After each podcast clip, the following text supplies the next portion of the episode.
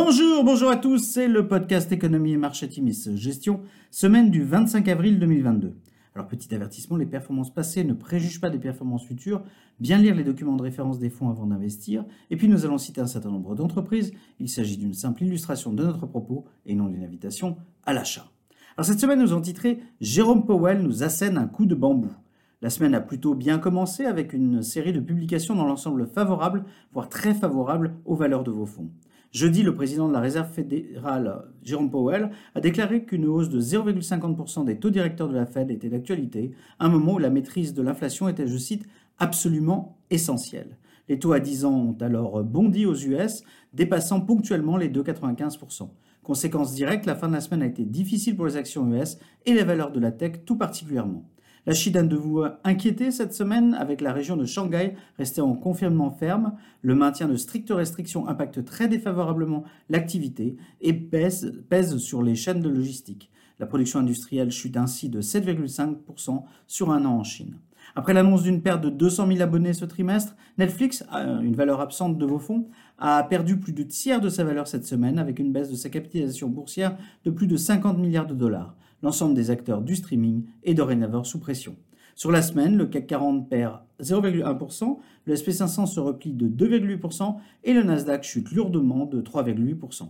Alors du côté des sociétés, belle série de publications pour les valeurs européennes de vos fonds. On peut citer Téléperformance, L'Oréal, Danone, ASML, Edenred, Eurofins, EssilorLuxottica, Nestlé ou Veralia qui publient tous au-dessus des attentes.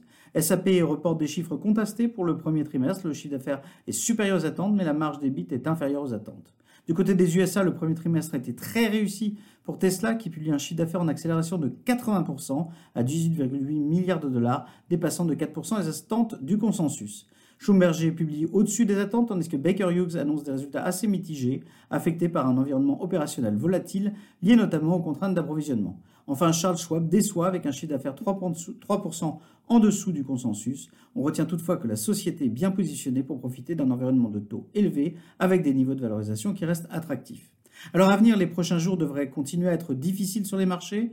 Jeudi, les chiffres préliminaires de croissance du PIBS pour le premier trimestre seront publiés et confirmeront ou infirmeront la belle dynamique de la fin 2021. L'indice d'inflation Personal Consumption Expenditures, particulièrement suivi par la Fed, sera publié vendredi.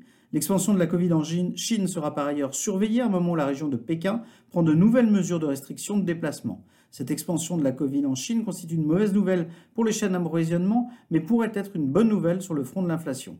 L'élection d'Emmanuel Macron en France devrait réduire la pression sur l'euro et devrait être un facteur de soutien pour les actions européennes. Certaines échéances majeures se rapprochent. La réunion de la Fed des 3 et 4 mai prochains, la fête de la victoire, entre guillemets, hein, en Russie, le 9 mai, qui pourrait marquer une pause dans le conflit en Ukraine. Euh, la semaine prochaine sera particulièrement riche en publications d'entreprises US. 160 des entreprises du SP500 annonçant leurs résultats, avec notamment des chiffres de nos grands acteurs de la tech, Apple, Amazon, Microsoft ou Alphabet. La qualité des premières publications du trimestre valide à ce stade pleinement nos choix. Nous devons nous forcer à penser long terme, quitte même à reprendre de l'exposition sur des dossiers de qualité massacrés actuellement dans ces périodes de sell-off. Pour les investisseurs de long terme, les soldes ont indéniablement commencé sur certains dossiers de croissance de qualité. Nous vous souhaitons une excellente semaine à tous.